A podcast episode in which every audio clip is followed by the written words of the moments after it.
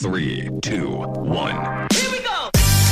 The People Equation, der Podcast über alles, was wirklich wichtig ist bei Leadership, Recruiting und Karriere. Mit Paul Taff, Jens Arzleben und Michael Hetschwin.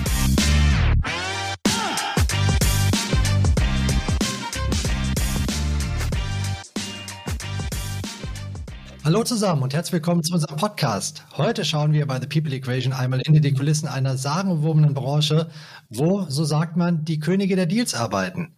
Ein Teil dieser Branche findet sich auch in den Anfangsbuchstaben des Namens unseres Podcasts wieder, denn diese Branche ist auch das, was Paul, Jens und mich verbindet. Wir alle haben weite Teile unseres Berufslebens in und mit dieser Branche verbracht. Die Rede ist von Private Equity, den berühmten Finanzinvestoren. Die Private Equity Branche ist in den letzten 15 Jahren stark gewachsen und kaum zu glauben, auch die Könige der Deals müssen sich inzwischen strecken, um starke Nachwuchsleute zu finden, beziehungsweise um ihre eigenen Talente gut zu entwickeln. Da draußen tobt ein Private Equity War for Talents und unser heutiger Stargast ist prädestiniert, um mit uns über Recruiting, Karriere und Leadership im Private Equity Geschäft zu sprechen. Er hat es nämlich selbst vom Praktikanten zum Vorstand in einem der führenden Private Equity Häuser Europas gebracht. Herzlich willkommen, Janik Hunecke, Vorstand der Deutschen Beteiligungs AG. Vielen Dank für die Einladung. Witzigerweise war Paul selbst mal Finanzchef bei einem Portfoliounternehmen der DBAG. Hallo Paul. Hi, guten Morgen. Ja, ich habe auch äh, noch sehr gute Beziehungen zu DBAG, habe sehr, sehr gerne mit DBAG zusammengearbeitet. Ein sehr professionelles Haus. Hast du Yannick damals auch kennengelernt? Nee, äh, Yannick nicht, aber Herr Grede, der jetzt leider ausgeschieden ist vor einigen Monaten, äh, haben wir sehr, sehr eng und gut zusammengearbeitet. Dann vielleicht der Jens. Jens war nämlich Investmentmanager bei einem der engsten Wettbewerber der DBAG in Deutschland, nämlich dem Private Equity House HIG Capital. Hallo Jens nach Hamburg. Ja, moin ihr Lieben, hallo. Hast du mal mit Yannick um einen Deal konkurriert? Ah, ständig, ständig. Wir haben uns also ständig immer die roten Lederfäuste ins Gesicht geschlagen. Also ich meine, äh, Deutsche Beteiligungs AG und wir äh, waren teilweise tatsächlich auf der Jagd nach den gleichen Assets. Äh, begegnet persönlich sind wir uns aber nie. Super, dann freue ich mich, dass wir heute diesen Podcast zusammen machen. Yannick, wie hast du es denn über 20 Jahre lang im Private Equity Geschäft bei einem einzigen Arbeitgeber ausgehalten? Erzähl mal. Ich hatte mir das Private Equity Geschäft bewusst ausgesucht. Als äh, Student war ich fasziniert davon und war damals fest entschlossen, dass ich in die Branche gehen möchte, was seinerzeit eher ungewöhnlicher Berufswunsch war. Auch gar nicht so einfach, dort dann eben eine Beschäftigung zu finden. Die DWAG hat mir die Chance damals gegeben, erst als Praktikant und ähm, dann auch später den Jobeinstieg dort angeboten. Ja, und ähm, insofern hat es sehr gut gepasst für mich. Wir haben dann gleich spannende Transaktionen gehabt. Ähm, ich glaube, im im ersten halben Jahr war ich schon mitten in der Transaktion abgetaucht, die mich dann viele, viele Jahre doch begleitet hat. Und insofern war ich einfach immer gut beschäftigt. Und äh, das Private Equity Geschäft ist ein sehr vielseitiges Geschäft. Es gibt viele Aspekte. Man lernt viel, man kann sich weiterentwickeln. Ich würde sagen, auch heute hat man nie ausgelernt, äh, weil am Ende hängt unheimlich viel natürlich mit Unternehmen zusammen. Jedes Unternehmen ist unterschiedlich, jedes hat seine eigene DNA und Unternehmen sind ja eigentlich einfach nur eine Zusammenarbeit Arbeit von vielen Menschen. Und insofern gibt es immer wieder neue Aspekte, immer wieder neue Dinge zu lernen und es wird nicht langweilig. Insofern ist es auch so, dass mir nach 20, über 20 Jahren mittlerweile immer wieder neue Herausforderungen entgegenkommen, so dass es weiter entspannend ist und keinen Grund gibt, äh, sich anders zu orientieren. Jetzt wollen wir natürlich wissen, lieber Yannick, wie ist es dir gelungen, dich vom Praktikanten zum Vorstand hochzuarbeiten? Welche Tugenden haben dich die Karriereleiter hochgetragen?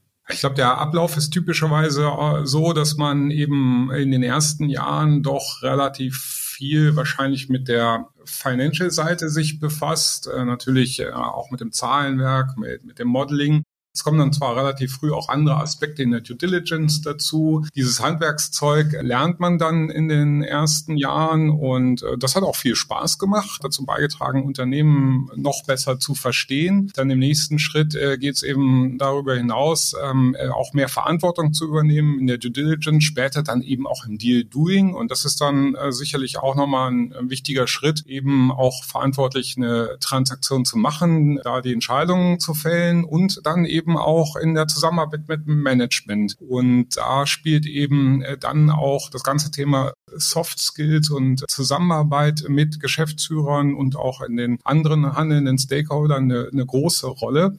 Ist deswegen dann schon auch nochmal ein anderer Shift und eine Weiterentwicklung der Tätigkeit. Ähm, so und über die Zeit macht man dann einige Transaktionen und ähm, hat dann eben die Gelegenheit auch auf dem Feld eben viel dazu zu lernen. Nachdem wir das dann ich einige äh, Jahre gemacht habe, im Übrigen genauso auch mein äh, Vorstandskollege Tom Eitze, mit der auch Praktikant bei der DBAG war. Wir haben sogar in einem Zimmer gesessen und dann am Anfang immer diskutiert über die Deals, was spannend ist, was weniger spannend ist. Nebenbei auch noch ein paar Aktieninvestments privat immer gemacht. Und ähm, ja, das hat uns einfach immer viel Spaß gemacht. Und so haben wir das immer weiter betrieben. Nun, und jetzt ne, hat sich für mich und natürlich für uns beide der äh, Fokus ein bisschen verändert, dadurch, dass wir jetzt vielleicht etwas weniger mit dem Einzelunternehmen befasst sind, sondern eben mit der Fragestellung, wie wir uns als Unternehmen auch weiterentwickeln können und verbringen natürlich mehr Zeit dann mit Themen wie Investmentkomitee und anderen Aspekten, die jetzt vielleicht nicht mehr nur Einzeldeal-spezifisch sind.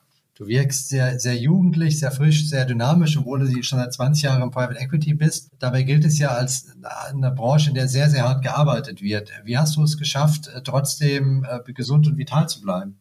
Also ich denke schon, dass wichtig ist, dass man auch Interessen und einen Ausgleich neben äh, dem Beruf hat. Ich denke, man sollte sich schon Zeit dafür reservieren, auch mal was anderes zu machen und äh, nicht jetzt permanent 80 Stunden Wochen äh, über die Jahre hinweg zu haben. Ich denke, es gibt immer mal wieder Phasen, wo man sehr intensiv arbeitet. Das wird sich ja wohl auch kaum vermeiden. Das passt ja auch, ja. Aber man braucht eben auch mal wieder eine Phase, wo es dann ein bisschen normaler ist, ja. Und das ist, glaube ich, wichtig wichtig, dass man da eben ein vernünftiges Verhältnis in Work-Life-Balance eben aufrechterhält. Ja.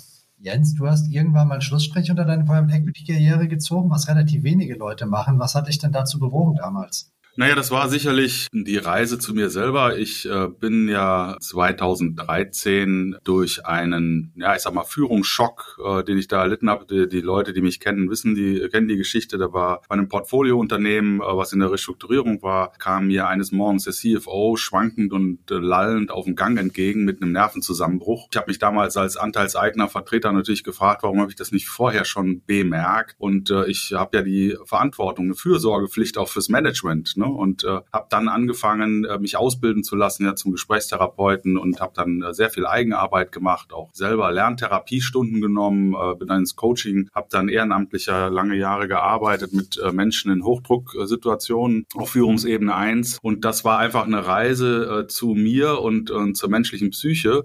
Und irgendwann war für mich klar, äh, das ist für mich jetzt äh, in der Lebensphase, in der ich war, sehr viel sinnstiftender als sag mal vor dem Deal ist, nach dem Deal ist, vor dem Deal ist, nach nach dem Deal. Es war eine persönliche Entscheidung, dann zu sagen, äh, dass ich äh, auch einen Beitrag leisten möchte dazu, dass äh, die Leute, die in so einer hohen Verantwortung stehen, physisch und psychisch stabil bleiben und alles das haben, was sie brauchen, um ihren harten Job machen zu können. Würde wir nicht vergessen, das sind alles Hochleistungssportler des Alltags und habe mich dann ganz bewusst entschieden, dann auf die Menschseite zu gehen und das war 2019 und seitdem mache ich das ja, wie ihr wisst. Arbeitsbelastung ist hoch bei Private Equity, das wissen wir. Jetzt gibt es aber zur Unternehmenskultur ein ganz spannendes Merkmal. Man würde ja denken, es ist ein Haifischbecken, aber Private Equity gilt gemeinhin als ein Haus, wo schon Teamwork weit vorne steht, weil meistens alle gemeinsam partizipieren, ob der Fonds sich gut entwickelt oder ob er sich nicht gut entwickelt. Bei Investmentbanken zum Beispiel wird ähnlich hart gearbeitet. Dort äh, kennen wir tatsächlich noch die klassischen Konflikte um die Pfründe. Würdet ihr das unterschreiben, dass Private Equity, sagen wir mal, eine partnerschaftliche Unternehmenskultur auf ein hartes Arbeitsumfeld trifft? Also das äh, unterschreibe ich bedingungslos. Äh, das ist, man muss einschränkend natürlich sagen, es kommt immer auf die Leute an, wie sehr die Arbeitsumgebung dich belastet oder nicht. Und wie überall gibt's äh, absolute Mega-Ärsche, äh, auch im Private Equity. Äh, und es gibt total Supertypen. So, und das Spektrum ist äh, ähnlich weit verbreitet. Und ich sag mal so, die Deals bedingen natürlich eine extrem enge Zusammenarbeit. Du hast ja einen sehr hohen Leverage. Das heißt, du hast kleine Private Equity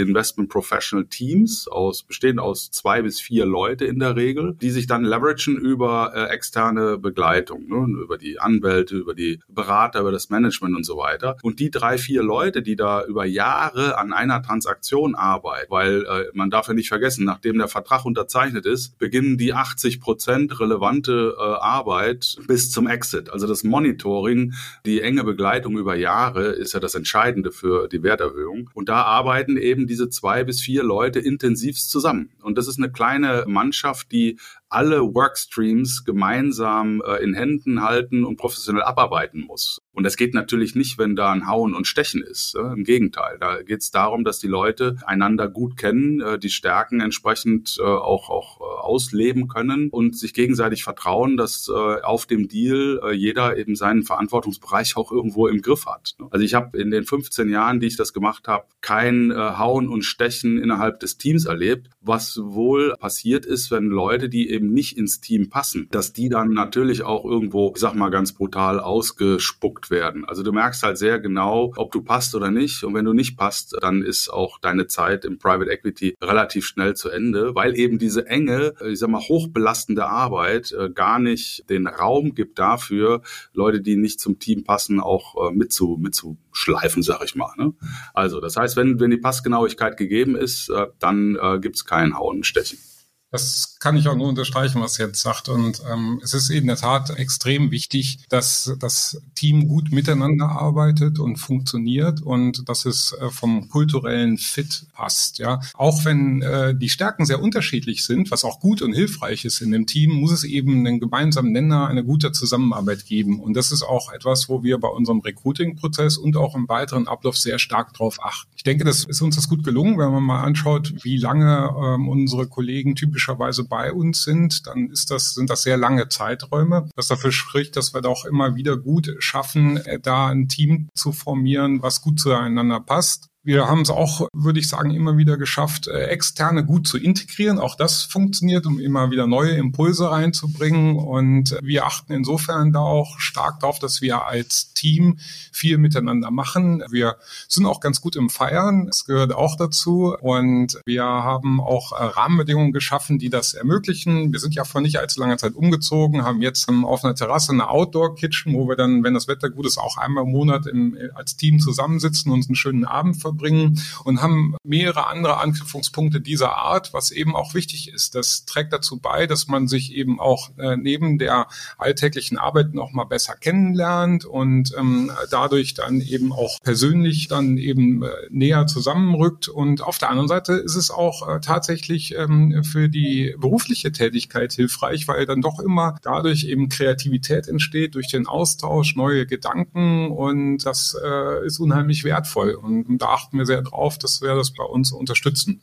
Paul, du hast ja auf der anderen Seite mit Private Equity zusammengearbeitet, sehr gerne, wie ich weiß. Du warst Vorstand in Portfoliounternehmen. Das heißt, du hast nicht die Investitionsentscheidung getroffen. Praktisch die Private Equity Jungs wie Yannick und Jens waren deine Chefs gewissermaßen. Wie hast du denn die Zusammenarbeit empfunden und was ist dir da aufgefallen, was vielleicht ein Merkmal von Private Equity ist? Erstens ist es sehr unterschiedlich, Michael. Ne? Die Häuser unterscheiden sich sehr. Ich meine, als ich damals äh, mit DBAG das Projekt gemacht habe, Janik, das ist mir aufgefallen, äh, das ist schon ein paar Jahren her, aber der Kulturwandel bei euch ist schon ziemlich deutlich. Also damals würde ich behaupten, es war ein relativ konservatives Organisation, was ihr gehabt habt äh, zu meiner Zeit. Und ich merkte das zuletzt, als ich beim Abschied von, von Herrn Grede anwesend sein dürfte. Ihr habt eine deutliche Verjüngung hinbekommen, auch eine deutlich informellere Kultur war meine Wahrnehmung, ja. Würdest du das äh, auch zustimmen? Ja, definitiv. Ich würde sagen, es ist auch ein bisschen die Entwicklung allgemein, ich meine, das sind ja auch lange Zeiträume, über die wir sprechen. Das ist ja äh, jetzt ein Zeitraum von 20 Jahren. Aber klar, da hat sich viel verändert, da hat sich auch in unserer Firma viel äh, entwickelt und weiterentwickelt. Und ein äh, Fokus, der sicherlich in Summe stärker noch da ist, als es vielleicht vor 20 Jahren der Fall war, ist eben, dass man sich um das Talent bemüht und äh, Mitarbeiter und Rahmenbedingungen noch aktiver schafft, die attraktiv sind und äh, gut sind für eine gute Arbeitsumgebung und Entwicklung. Und da gehört sicherlich auch dazu, dass man einfach einen unkomplizierten, direkten Umgang hat. Das ist ja auch etwas, was aus meiner Sicht an sich Private Equity auszeichnet. Auch in der Zusammenarbeit mit Management-Teams und auch im CFO, dass man darauf achtet, und das ist uns immer ganz wichtig, dass man eine klare und direkte Kommunikation hat, no politics und einfach in der Sache gemeinsam an einem Strang zieht. Das ist natürlich viel besser möglich, wenn man auch in der Kommunikation einfach einen unkomplizierten Umgang hat. Ja, das stimmt. Und zu deiner Frage, äh, Michael, also entscheidend für den Erfolg äh, für ein Private Equity Invest ist die Zusammenarbeit zwischen PE und das Management-Team. Ja, und wenn das dann nicht funktioniert, es muss sehr eng abgestimmt sein. Es muss auch äh, die Möglichkeit geben, einen spontanen Anruf zu tätigen und nicht nur auf die Board-Meetings zu warten, die in der Regel zweimal im Monat oder ja manchmal einmal im Monat oder einmal im Quartal stattgefunden haben, dass man immer einen Draht zueinander hat. Das Geschäft ist lebhaft, es ändern sich Dinge. Es gibt schwere Zeiten, wo man noch enger abgestimmt sein muss.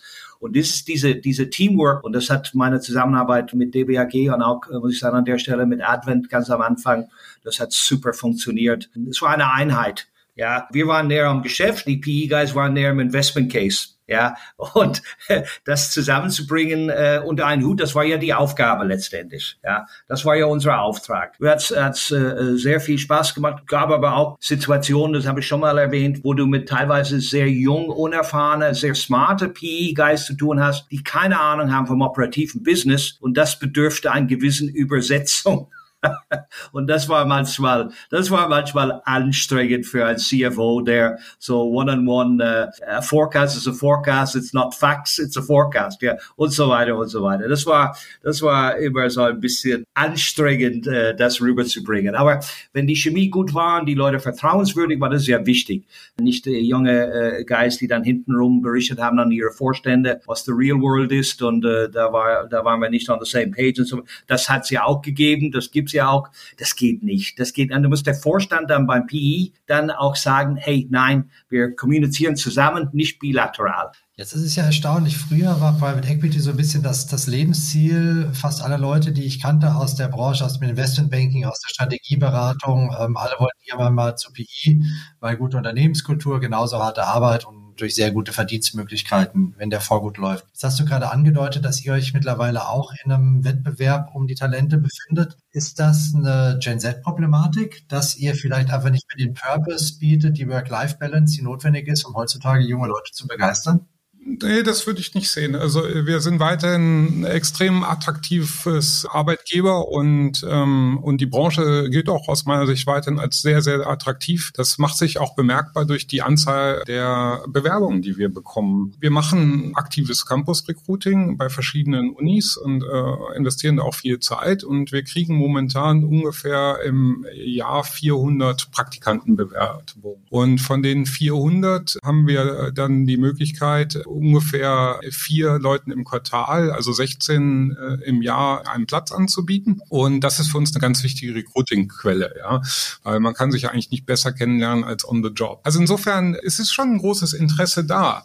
Aber sie müssen auch was bieten und attraktive Rahmenbedingungen bieten, eben um dann auch die besten Talente für sich zu gewinnen. Und äh, da haben wir äh, in, seit einigen Jahren einen verstärkten Fokus auch drauf, ähm, weil wir insgesamt gewachsen sind, also auch mehr Bedarf haben und eben auch die besten Leute einfach kriegen wollen für uns. Das betrifft natürlich die analytischen Leistungsfähigkeiten und so weiter, aber eben auch was die Persönlichkeit betrifft und vom Fit in das Team. Ja, und ähm, da muss man sich dann schon bemühen, äh, wenn man eben gute, ein gutes Team zusammenstellen möchte. Und das machen wir, indem wir eben, wie ich sagte, ein äh, Campus-Recruiting machen. Ähm, wir gehen zu den Unis und erklären, äh, wie unsere Branche funktioniert, äh, wie die aussieht, wie ein Job bei uns funktioniert, was, äh, was da auf einen zukommt. Wir machen im Übrigen auch, äh, haben jetzt auch ein Women's Day gemacht äh, bei der DBAG. Ja, und äh, wenn wir dann eben jemanden für uns gewinnen konnten, dann ist es natürlich die oberste Bürger Bürgerpflicht zu schauen, dass er sich gut entwickeln kann und Rahmenbedingungen vorfindet, die attraktiv sind und äh, Weiterentwicklungsmöglichkeiten geben. Äh, und dafür haben wir einen sehr strukturierten Onboarding-Prozess. Äh, wir haben einen sehr guten Feedback-Prozess zweimal im Jahr, auch äh, einen 180-Grad-Feedback, was auch sehr strukturiert ist, so dass jeder eben weiß, wo er steht. Ja, es gibt einen klaren Karrierepfad. Wir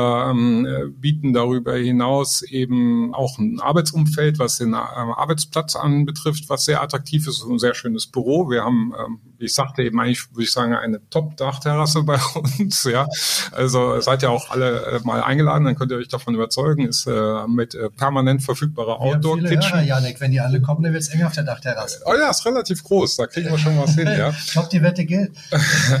die aber bei der jungen Generation, dass die gewisse Eigenheiten von Private Equity hinterfragen, zum Beispiel, ob die Rödelei wirklich immer sinnvoll ist, ob diese Modelschleife jetzt wirklich noch gegangen werden muss? Also wir haben eine sehr hohe ähm, Leistungsbereitschaft und sehr hohe Arbeitswilligkeit und ähm, also das kann man gar nicht anders sagen. Es gibt sicherlich ähm, auch mal Punkte, wo dann gesagt hat, äh, vielleicht muss denn das manchmal noch sein und äh, da trifft man ja auch einen Punkt. Also es gibt ein paar Sachen, die vielleicht auch nicht sein mussten in der Vergangenheit. Und ich glaube, Jens und Paul, wir können uns alle an, an Zeiten mal erinnern oder Momente, wo man dann gedacht hat, naja, also das hätte man also das musste man jetzt vielleicht auch nicht ganz so machen, ja. Und ich meine, als ich damals meinen Job da angefangen habe bei der DBAG, wollte ich unbedingt ins Private Equity und das war unheimlich schwierig und es gab wenig Möglichkeiten und äh, dann wollte ich da auch äh, punkten und äh, dann hat man mich gefragt, wann ich den anfangen könnte. Dann habe ich gesagt, am nächsten Tag nach meinem letzten Examensklausur bin ich da. ja, ähm, würde ich jetzt aus heutiger Sicht, ähm, also wenn ich es nochmal machen würde, auch nicht so machen. Da würde ich schon und, und es war so, es war mir suggeriert worden, dass, also ich muss schon schnell sein und jetzt Großurlaub und so äh, ist jetzt nicht notwendig, ja. Und ähm, dann bin ich dann halt äh, am Abend dann noch nach Frankfurt gefahren. Am nächsten Tag war ich im Office. Das äh, muss eigentlich nicht sein, ja. Und ähm, also jetzt mal zwei, drei Wochen Urlaub dann zu machen, hätte jetzt auch wirklich keinem oder auch länger hätte dann also äh, wirklich keinen Unterschied gemacht. Und ähm, das sind so Sachen, da äh, muss man eben auch mal äh, schauen, dass das irgendwie sinnvoll passt, ja. Ich will noch so ein bisschen, äh, will noch ein bisschen Salz reinstreuen äh, in äh, diese wunderbare, äh, glückselig machende Branche nach dem Motto, wer einmal, wer einmal drin ist, äh, der hat nur noch Crème Brûlée. Ich glaube, dass das äh, Geschäftsmodell von Private Equity bei weitem nicht mehr so attraktiv ist, äh, wie es früher mal war. Wir haben hier eine, wir haben eine äh, Generation, die grundsätzlich Schwierigkeiten hat damit, äh, sich auf zwei Jahre zu committen, geschweige denn auf äh, 10 bis 15 15 Jahre. Wir haben hier äh, in der Regel ja eine Fondsstruktur, äh, die sieht so aus, dass äh, die Fonds, äh, klassische aufgesetzte Fonds, sechs äh, Jahre also fünf plus eins investieren und dann fünf plus ein Jahre äh, Exit Period haben. Das heißt, normale Fondslaufzeiten sind zwischen zehn und zwölf Jahren. Die meisten Fonds haben keine Deal-by-Deal-Carries, also das heißt, sie kriegen nicht äh, irgendwie Gewinnanteile, wenn äh, ein Unternehmen verkauft wird, sondern die werden am Ende abgerechnet. Das heißt, du hast jetzt äh, irgendwo eine, eine Lifeline, die liegt bei zehn bis zwölf Jahren, bis du, wenn du Carry Points hast, dann tatsächlich an den goldenen Topf kommst. Ähm, so.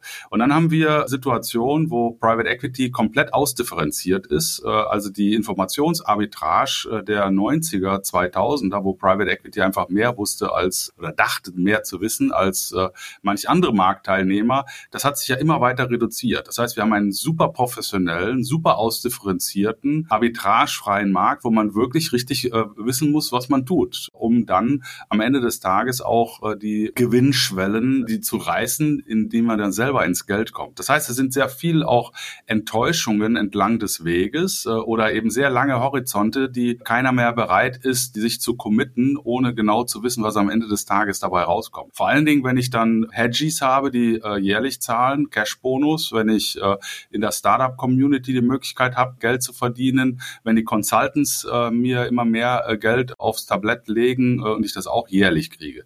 Das heißt, ich brauche hier einen Typus Mensch, der tatsächlich bereit ist, wirklich sehr, sehr seriös über sehr sehr lange Jahre sehr gute Arbeit zu leisten und backendet dann auch das Incentive zu akzeptieren. Und das ist aus meiner Sicht heute deutlich schwieriger, als es noch vor 15 oder 20 Jahren der Fall war. Äh, ja, das ist im Grundsatz nicht, nicht äh, falsch, äh, definitiv nicht. Ähm, aber wenn man mal auf zwei Aspekte eingeht, einmal der Aspekt, wie hat sich die Branche verändert, die Wettbewerbsfähigkeit, das ist das eine, und dann das andere, diese langfristige Orientierung. Wenn man mal mit dem ersten anfängt, es mag sein, dass die, ja, die, die Branche ist immer professioneller geworden und mit den Wirkungen, wie du sie beschrieben hast. Ähm, auf der anderen Seite muss man auch sagen, das Toolset der Branche ist breiter geworden und auch die Branche hat auch dazugelernt. Also das Thema Weiterentwicklung des Unternehmens auf der Wegstrecke hat eine höhere Bedeutung vielleicht als früher. Man muss also aktiver mit den Unternehmen zusammenarbeiten und je besser man das hinbekommt und je besser man da aufgestellt ist, um das zu erreichen, desto besser sind die Chancen eben auch weiterhin gute Returns zu machen, genauso wie es früher auch war. Also insofern hat sich da ein bisschen der Fokus verändert, geht aber trotzdem. Und wenn man jetzt äh, das äh, Thema anschaut, äh, langfristiges Commitment, also ich bin bei dir, man muss schon, wenn man Private Equity macht, äh, sagen, ähm, ich habe da einen langen Atem und ich bin auch willens, mal Phasen durchzugehen, wo man vielleicht Gegenwind hat. Also es ist eher ein Marathonlauf als ein 100-Meter-Sprint. Und ähm, die Entscheidung muss man, glaube ich, schon für sich fällen weil ich würde jetzt auch sagen, Private Equity zwei Jahre zu machen, ist nicht das, was das Ziel sein sollte, wenn man eine Private Equity Karriere anstrebt, weil in zwei Jahren hat man eben noch den Zyklus einer Beteiligung noch nicht äh, komplett erlebt und die Natur des Geschäfts bringt irgendwo diese Langfristigkeit mit. Wenn man das als Malus empfindet, dann ist es wahrscheinlich nicht das Richtige. Ähm, dann ist vielleicht andere, ähm, auch in der Finanzindustrie, andere Professionen dann besser. Auf der anderen Seite, für denjenigen, der das für sich, sich vorstellen kann, bietet es natürlich auch ähm, positive Aspekte. Denn es ist ja schon so, dass man dann eben auch an einer guten Weiterentwicklung partizipiert, das beobachtet. Und es gibt auch einige Leute, die zu uns kommen und die sagen, na, bisher habe ich immer nur kurzfristig an einer Transaktion gearbeitet oder an einem Beratungsprojekt und eigentlich möchte ich jetzt mal sehen, wie das so langfristig sich entwickelt und äh, dann erkennen viele ja auch darin einen Charme. Aber das ist sicherlich äh, auch eine persönliche Präferenzangelegenheit. Äh, ja. Ich würde sagen, an sich, wenn man sich unternehmerisch betätigt, dann ist das immer langfristig. Ja, auch ein Unternehmer, der ein Unternehmen aufbaut, das ist ein ist ein langfristiger Prozess. Und auch in einem Startup, ja, also es gibt vielleicht einzelne Sondersituationen, wo jemand mal relativ schnell zu einem Erfolg gekommen ist, aber das ist meistens ja auch nicht die ganze Wahrheit, sondern in der Regel ja auch viel Arbeit über lange Zeiträume gewesen. Und ich glaube, darauf muss man sich dann schon einrichten, wenn man Private Equity machen möchte. Ich glaube, entscheidend ist, Jens, äh, zu deinem Punkt. Man, meine Firma ist jetzt überwiegend Generation Z. Und ich glaube, wenn die, wenn die junge Damen und Herren ein Zuhause gefunden haben, wo sie sehr glücklich sind, dann committen sie sehr wohl, länger zu bleiben. Weil das ist auch Work-Life-Balance, nicht alle zwei, drei Jahre einen neuen Job äh, zu suchen, ja. Wir kriegen das, glaube ich, ganz gut hin. Und ich glaube, bei DBAG ist das auch so. Man fühlt sich, man spürt das man, man, man spürt diese Zusammengehörigkeit im Team. Es ist jung, es ist energisch. Da habt ihr was äh, Besonderes äh, hinbekommen, Janik, äh, an der Stelle. Aber viele von unseren Private Equity Kunden, die haben äh, Mitarbeiter seit vielen, vielen Jahren, die da sind. Natürlich haben sie finanziell äh, dazu gewonnen, ja, ist klar. Aber 15, 20, teilweise länger, ist, glaube ich, nicht ganz unüblich bei den, bei den Erfolgreichen. Ich meine, man muss sich natürlich bei PE, und Janik, das wäre eine Frage an dich, was ist dann entscheidend als Merkmal für einen jungen Mann wie du, Vorstand zu werden? Ist das tatsächlich Dealmaking? War das entscheidend auf dein, auf dein Track Richtung Vorstand, dass du das eine oder andere Deal gelandet hast und geclosed hast und verkauft hast und jede Menge Kohle für deine Aktionäre verdient hast? War das doch entscheidend? Ja, da müssen, äh, musst du natürlich den, den Aufsichtsrat befragen. Aber Frage aber nicht, die sind ja nicht da. Ja, also ich denke, also das, äh, das Geschäft zu verstehen und betreiben zu können, ist, äh, gehört dazu, keine Frage. Ich denke aber, äh, je mehr man auch sagen wir, sich für die Organisation in Summe einsetzt, kommen eben auch noch andere Aspekte dazu. Ja, und ähm, wahrscheinlich ist dann irgendwo Mischung. Lass uns noch mal kurz über das Dealmaking sprechen. Das ist ja so der Kern der Tätigkeit bei Private Equity. Sag mal, was ist so faszinierend daran, Deals zu machen? Ich würde sagen, es ist auf jeden Fall schon spannend. Das kann man nicht anders sagen. Und gerade wenn man ähm, alleine verantwortlich dafür ist, ähm, ist es eine wichtige Entscheidung, die zu fällen ist, äh, mit erheblichen Impact. Also insofern Impact und Purpose kann man schon finden, äh, sogar enorm. Und äh, ja, es ist dann eben nicht nur, dass man diese Entscheidung trifft, äh, sich zu beteiligen an einem Unternehmen, sondern äh, dann hat man ja auch Folgewirkungen über lange, lange Zeiträume. Und und jeder, der unser Geschäft etwas länger betrieben hat, der wird auch Misserfolge haben. Und äh, das gehört auch dazu. Das lässt sich gar nicht vermeiden. Das äh, wird immer Phasen geben, wo entweder die Konjunktur nicht gut ist oder Probleme in einzelnen Unternehmen oder man auch eine falsche Einschätzung hatte zu dem Unternehmen und der Entwicklung. Und ich glaube, die Frage ist dann halt, wie geht man damit um? Und, und da lernt man auch einiges, auch ähm, persönlich würde ich sagen, weil wenn alles immer perfekt läuft, dann ist es einfach. Ja. Und insofern ist so dieses Deal-Doing schon ein spannendes Thema, aber eben auch danach. Ja, und das finde ich fast noch spannender, weil man kann ja nicht sagen, irgendwo, jetzt habe ich das Unternehmen gekauft, ach ja, der passt jetzt doch nicht so und jetzt mache ich was anderes. Ja. Und äh, diese Konsequenz, die damit zusammenhängt, die ist eben im Private Equity etwas, was auch besonders ist, anders als vielleicht bei anderen rein transaktionsorientierten Professionen, wo sie dann sagen, na, Projekt ist vielleicht nicht gut laufen, egal, nächste Quartal mache ich das nächste. Das ist halt hier nicht so. Frag mal einen Spitzensportler, warum es so interessant ist, über 10, 15 Jahre immer alles zu geben, auf Wettbewerbe zu gehen, um am Ende des Tages dann im Olympiastadion einzulaufen und auch nach Olympia weiterzumachen. Das ist einfach diese Freude am Wettbewerb auf der einen Seite, weil du bist natürlich in einer Situation vor Closing in, in einem Wettbewerb. Das ist ein Nervenkitzel. Dann hast du eine Gruppe von Menschen, die wahnsinnig neugierig ist. Also wir teilen alle alle eine große Neugier am Unternehmen, am Unternehmertum, äh, am, an der Wirtschaft. Jeder Tag ist wie Sendung mit der Maus. Jeder Tag äh, bringt dir drei neue Geschäftsmodelle. Äh, du hast im Laufe der Zeit hast du äh, das Glück gehabt, tausende von Geschäftsmodellen entweder auf dem Papier oder körperlich vor Ort kennenzulernen. Das heißt, du wächst jeden Tag aufs Neue, stehst dann auch noch im Wettbewerb mit anderen, äh, die wahnsinnig äh, intelligent sind. Äh, das heißt, du, du wirst ja auch jeden Tag aufs Neue gereizt, äh, was deinen Intellekt, deine Fähigkeit, deine Techniken, deine Weitsicht angehen. Und das über Jahre immer wieder, genau wie du ja gesagt hast, Yannick, ohne dass du irgendwann an einen Punkt kommst, wo du sagst, jetzt habe ich alles gesehen, jetzt habe ich alles gemacht, jetzt kann ich alles, jetzt wird's langweilig. Und das äh, hält das Adrenalin hoch und die Freude am Tun und gleichzeitig hast du natürlich einen wahnsinnigen Hebel. Du hast ja die Möglichkeit tatsächlich das Geschick äh, von Unternehmen mit zu begleiten äh, über Jahre und dann vielleicht tausende Arbeitsplätze zu schaffen, Unternehmen zu transformieren, Unternehmen im Wettbewerb besser aufzustellen als äh, vor deinem Einstieg. Das heißt, es kommt auch wahnsinnig viel Erfüllendes dazu. Und das auch immer wieder. Und du lernst dann auch in der Niederlage, ein Humble Investor zu sein. Du merkst, welches Risiko und welche Verantwortung du hast als unternehmerischer Investor für die Unternehmen. Und du wirst dann auch äh, immer respektvoller vor der unternehmerischen Leistung des Managements. Äh, und dieser Mix insgesamt hält dich auch jung, weil es hält dich frisch und es hält dich lebendig als, äh, als Investor. Und das ist der Reiz aus meiner Sicht, den Private Equity ausmacht. Ich habe noch eine Nachfrage. Ich bin zum Beispiel ein ungeduldiger Mensch. Das Dealmaking würde mich, glaube ich, unglaublich frustrieren, weil oft genug äh, muss man ja absagen, auch wenn man viel Arbeit reingesteckt hat, weil irgendwas nicht stimmt.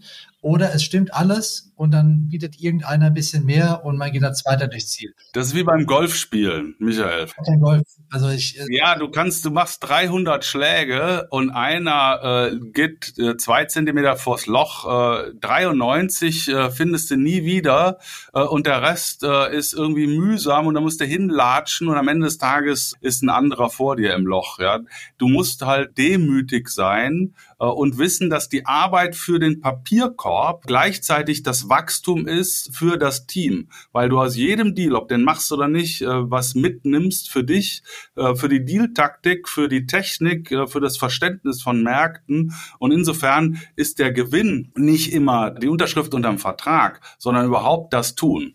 Wie lange hast du gebraucht, Yannick, um so weit runterzukühlen, um das so zu sehen wie Jens? Ja, also äh, gerade ähm, am Anfang ist man natürlich gemäß äh, unheimlich enthusiastisch und will jetzt unbedingt einen Deal machen und und in, in meinem Fall war es glücklicherweise so, dass das auch relativ schnell geklappt hat. Was äh, wo die Chancen bei uns ganz gut sind, weil wir doch relativ viele Deals in einem Jahr machen, was sicherlich ein Aspekt ist. Aber klar, man hat dann auch immer wieder Phasen, wo man eine Menge Arbeit reinsteckt und dann wird's nix und das ist äh, dem Geschäft immanent. Manchmal ist es ja auch gut. Vielleicht muss man sogar aktiv irgendwann mal am Ende sagen, man hat Erkenntnisse und sagt, das macht so keinen Sinn mehr. Und dann gehört es eben auch dazu, sagen zu können, nein, das verfolge ich jetzt nicht weiter, obwohl ich mich da so reingehängt habe. Ja, und das ist dann auch ähm, professioneller Umgang mit der Situation. Ja, und da muss man in der Tat sich danach wieder ein bisschen ähm, aufrappeln und sagen, naja, hm, dumm gelaufen, äh, jetzt äh, greifen wir wieder erneut an. Ja, wir achten natürlich auch darauf, dass wir versuchen, effizient zu sein und sozusagen unsere Hitrate zu erhöhen. Ja, äh, arbeiten stark daran, eben auch bilaterale Situationen zu generieren, einfach nur um eben die Transaktionssicherheit auch zu erhöhen. Das ist ein äh, Mittel dafür.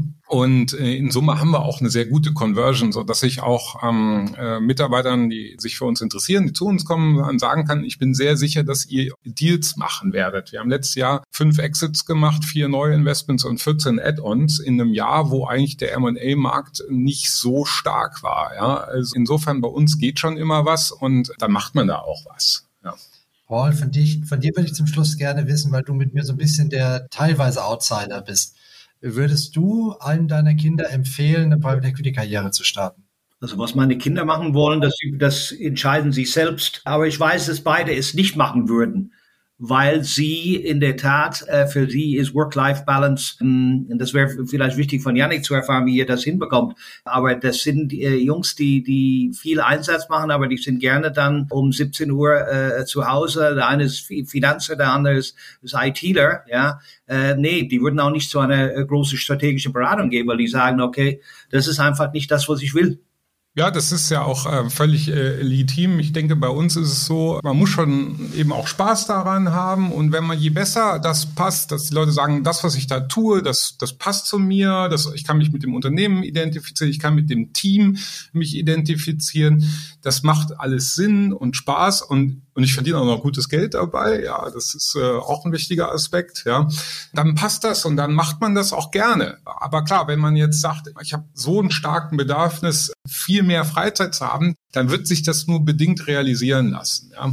Nichtsdestotrotz bin ich der Meinung eben, dass es auch ganz wichtig ist, in unserem Geschäft sich eben gute Freizeitgestaltung zu machen und auch noch was neben dem Beruf zu haben, weil das in the long run eben aus meiner Sicht auch eher dazu beiträgt zur Leistungsfähigkeit und zum anderen auch zur richtigen Entscheidungsfindung. Ich glaube, wenn man permanent nur in seinem Rädchen ist und äh, 24-7 äh, da nicht rauskommt, dann wird das nicht zur Qualität der Entscheidungsfindung beitragen.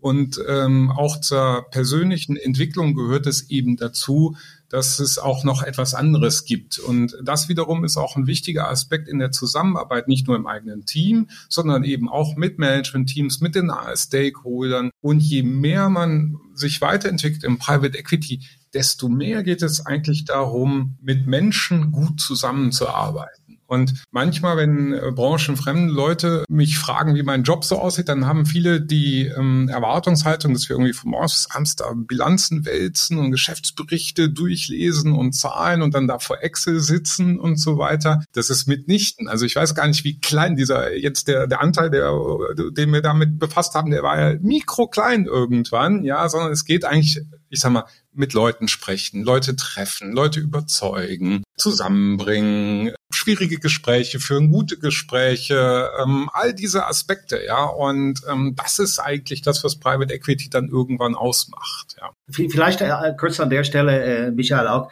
ein sehr wichtiger Punkt hat Janik auch angeschnitten. Ich meine, der Preisgeld am Ende des Tages, wenn du ein Top-Deal landest, ja, ist phänomenal hoch.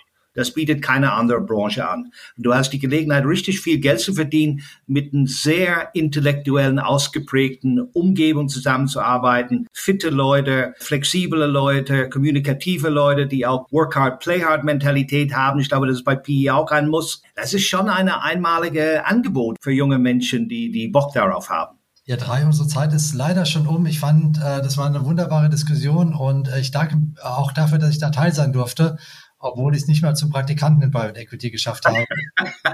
Aber ich, ich kann Fragen gut vorlesen. Das qualifiziert mich dann. Dafür bist du ein TV-Star, Michael.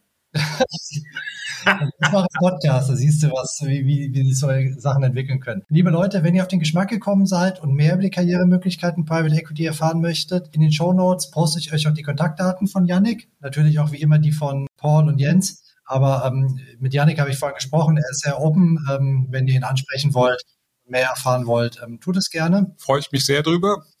Wir haben uns gefreut, dass du bei uns warst, Janik. Hat viel Spaß gemacht. Danke dafür. Vielen Dank für die Einladung. Danke auch euch beiden. Gerne. An, an Janik, vielen, vielen Dank. War sehr erfrischend mit dir. Ja, vielen Dank auch und wir sehen uns ja bald auf der Dachterrasse. Ich äh, werde Mail schicken. Ich mache mal ein paar Vorschläge. Wir raiden die Dachterrasse mit den TPE-Followern. Äh, in zwei Wochen vertiefen wir das Ganze hier, dann sprechen wir über Karriere als Private Equity CFO wie man als Finanzchef im Private Equity äh, Umfeld äh, Karriere macht. Da ist Paul natürlich prädestiniert und Paul wird ein paar alte Weggefährten von sich mitbringen. Darauf freue ich mich jetzt schon. Aber jetzt bleibt mir nur noch mich zu verabschieden. Adieu und bis bald zu sagen. Heute von mir, von Michael, zusammen mit Yannick, Jens und Paul. Macht's gut.